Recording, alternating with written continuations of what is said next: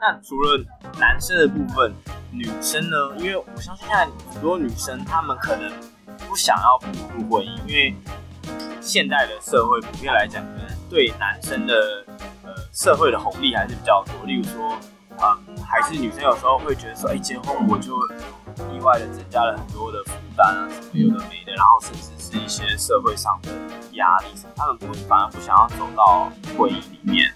OK，自己有。在就是在做品牌婚恋品牌的时候，有观察到这样的形象。哎、欸，我自己的观察是说，你今天在一段婚姻里面，你会不会牺牲很多或失去很多？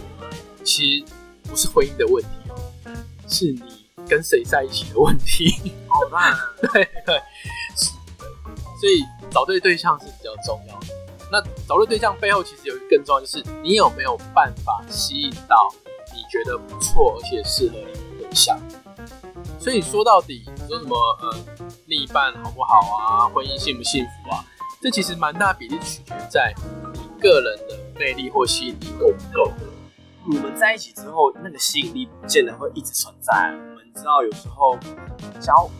不要说交往，就是说你人只要对一个东西熟悉之后，它的呃新鲜感随新鲜感降低，那那个激情或那个浪漫可能呃就随之消退了。那我们要怎么样维持在对方或者是呃整体上的吸引力啊？讲到一个重点哦，因为之前有一个心理学研究，它是发现说人的大脑有一个有一个叫做催产素的东西，嗯、催产素它可以促进人们。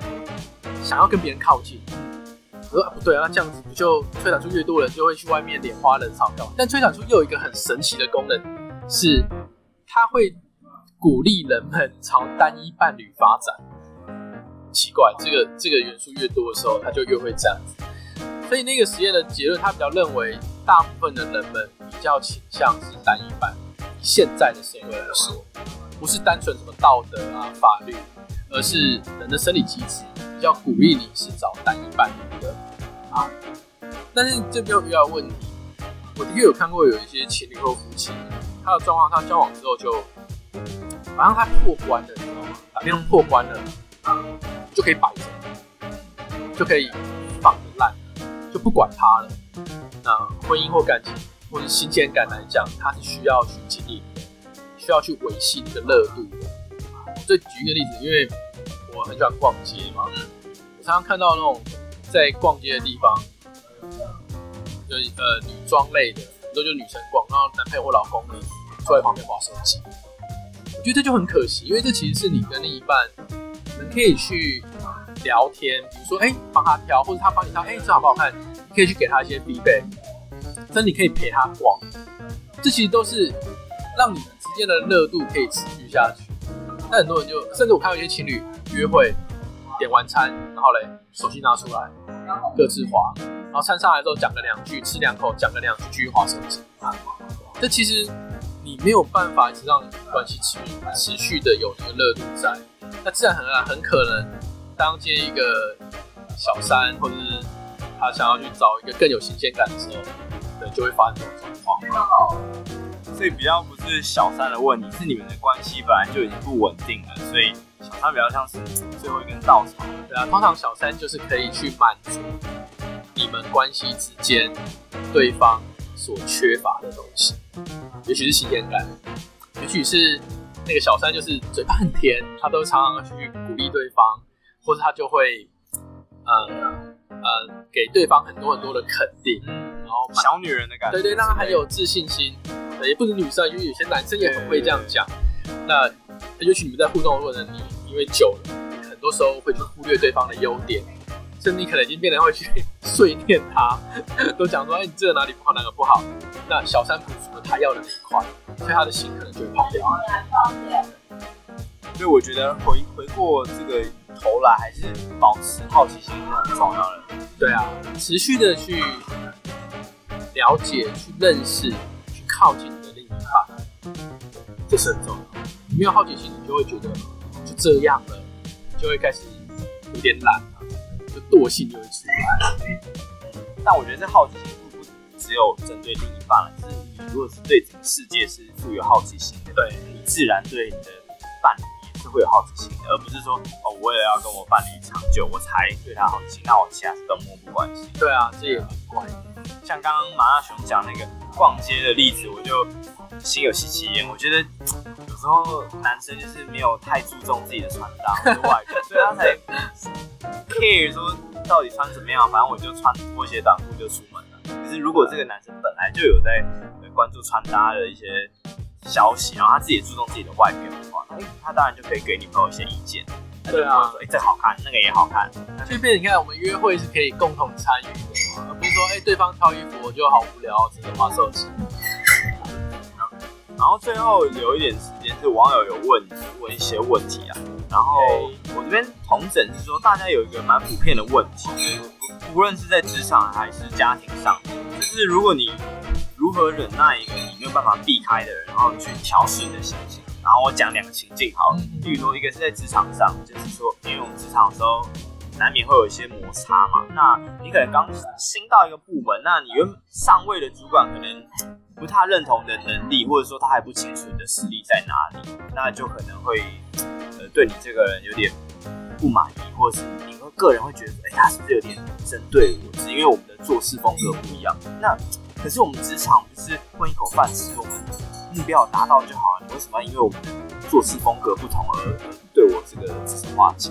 对，然后再来就是说，哎，家庭上可能，特别是遇到长辈的时候，有些长辈可能先父在家，他有时候心情就比较负面啊。他遇到一些事情，就觉得说啊顺遂，然后会把这个负面情绪一直散发。那家人就觉得哇很难生活，就是每天回到家就是遇到这样的情绪。那我又不能离开这个家，我我要怎么去排斥这样的问题？嗯，呃，第一个是职场上遇到的状况嘛，其实我刚才就有提到啊，对方做出某些我们觉得很匪夷所思的事情的时候，就对对他有点好奇心。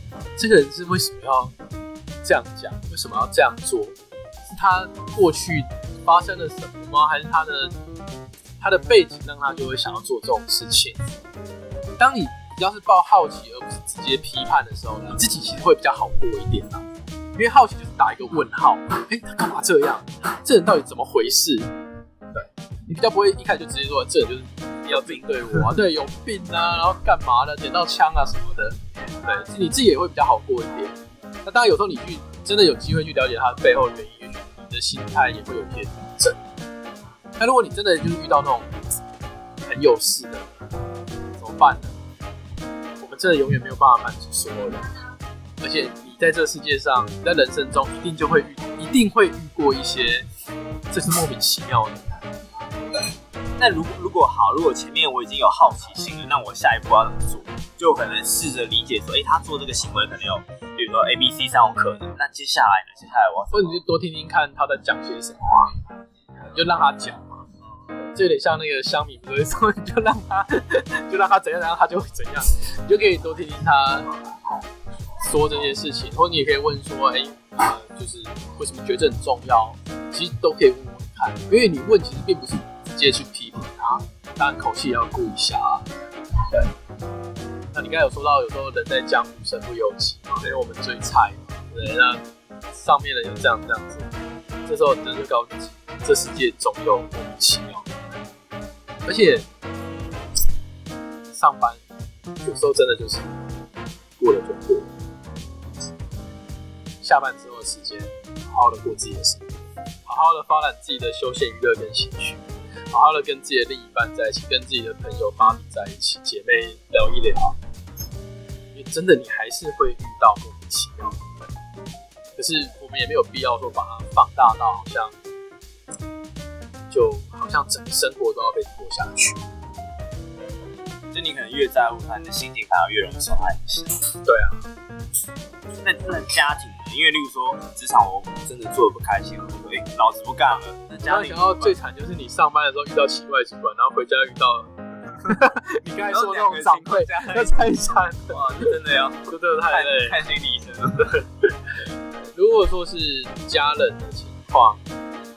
如果他状况真的很严重，其实可以鼓励他们去找就是商业医师去谈一下。呃，但这边有个小配包啦，你不要让人家觉得说，呃，就是我觉得长辈有问题，所以我要带你去。像他他们都会很反弹，就哎，所以你觉得我有病哦？所以你觉得我怎样怎样哦？比较可以用的方式是说，呃，有点像是表达说，我也呃很希望可以帮忙，但没有办法光靠我一个，我需要我们有更多的资源一起来帮忙。那当然我也需要你来帮忙，但却你可以用陪他去，嗯，带他去的方式，而不是说我把你推给推到精神科，推到带你去看病。对对对，这样他们可能就会觉得比较，就比较像是请他帮一个忙的感觉。对，就是为了哎、欸，让我们关系可以更好。为了让我们气氛可以更好，但是如果没有那么严重呢，因为因为我自己比较能体会这个情境，就是可能有时候哎，因为可能跟我们社会也有关系，可能是长辈他可能哎中年或是中老年退休以后，他说哎，以前可能工作就是他的一切，生活的一切，他突然顿时他的重心，那可能就心情难免会变得比较负面，然后就闲不在家，也，没有什么事情做，那难免就可能会碎念，或者是说哎他。就觉得哎、欸，人生常无趣啊，不得志。我觉得这个都是很正常的。那如果是像这种比较轻微，我想到我一个个案，他那时候好像是妈妈吧，比较早退休了，然后就会出现类似这样的状况。那那时候我们一直讨论到说，呃，因为他妈妈那时候工作真的很辛苦，所以他比较早退休，他没有太多的休闲娱乐，也没有什么个人兴趣，因为都照顾家庭跟照顾工作。那那时候我们是讨论完，他去帮他妈妈找到一些生活可以做的事情。那现在其实我觉得资源还蛮丰富的，包括他可能会去学一些东西，上一些课程，甚至现在有些课程呢就线上就可以。像我自己有一个线上的订阅课嘛，就你甚至不一定要到现场，都可以听一点东西，学点东西。甚至我觉得有些长辈喜欢追剧，这是一个兴趣，也是啊。那那时候那个个案的妈妈，后来她找到一个她很喜欢的，就是当志工。因为当志工，她还有机会跟别的人认识，然后她会得到一些好的必备，让她整个情绪就越来越稳定。帮长辈找一些她能做的事，有时候他们可能不知道有哪些的资讯可以帮忙找，但重点跟刚才说的鼓励去心理智商都一样。不要那种就是我赶快把你丢到某一个地方，丢到某一个活动或团体这种感觉，而是，哎、欸，这种好像不错，哎、欸，要不要我先一起去看看，陪你去看看，我跟你去听这个课，我跟你先看看两集的这个剧，觉得如何？哎、我们一起去去去一个志工团体，然后再慢慢让他自己成长。等于说你，你还是要去带领他，不要以一个丢包的心态。对，你用丢包，一般人都受不了啊。我觉得啊，就是被抛弃，那种失落感会容易去让你的情绪越走越，呃，要么是反弹很大，要么就是真的掉下去。好，我们今天谢谢马纳熊来 Barney's Talk 访谈，然后今天我们也聊了很多，不管是在。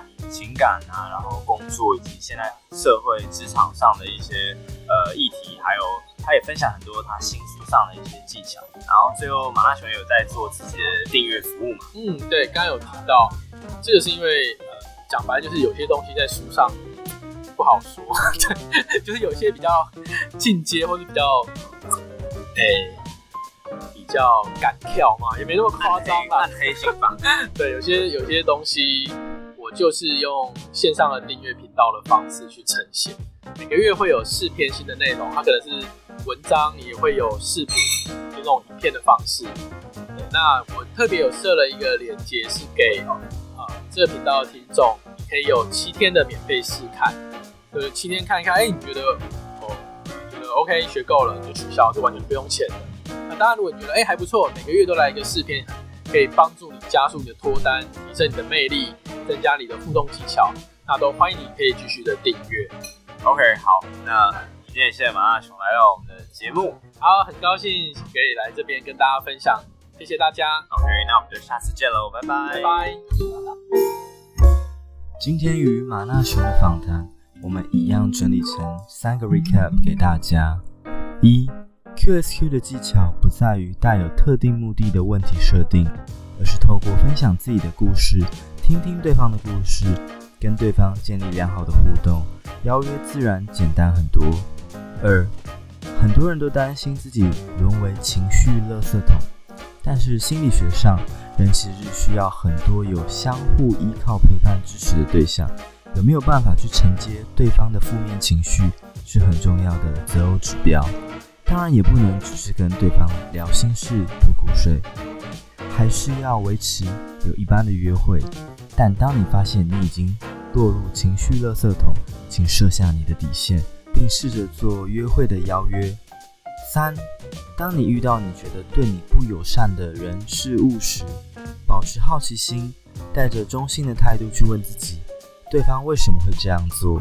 他是对大家都这样子吗？还是只有对我？试图找出几个合理的解释，借由对方的行为，可以顺藤摸瓜地回溯到他背后的感受以及他的想法和价值观。最后，最后。如果你觉得这一节内容对你很有帮助的话，不要忘了在 Apple Podcast 上帮我打下五颗星，并且留下你的评论。如果你喜欢今天的内容，记得锁定本周第一季回顾与马纳熊对谈的 Barney's Talk，品味巴尼选。在下周的内容，我们也会邀请感情牛轧糖来和我们聊聊这一集的 React 哦。感情牛轧糖是由 David 智商心理师以及催眠疗愈师 Candice 所组成的两人主持节目，那就让我们一起期待下周的 React 吧。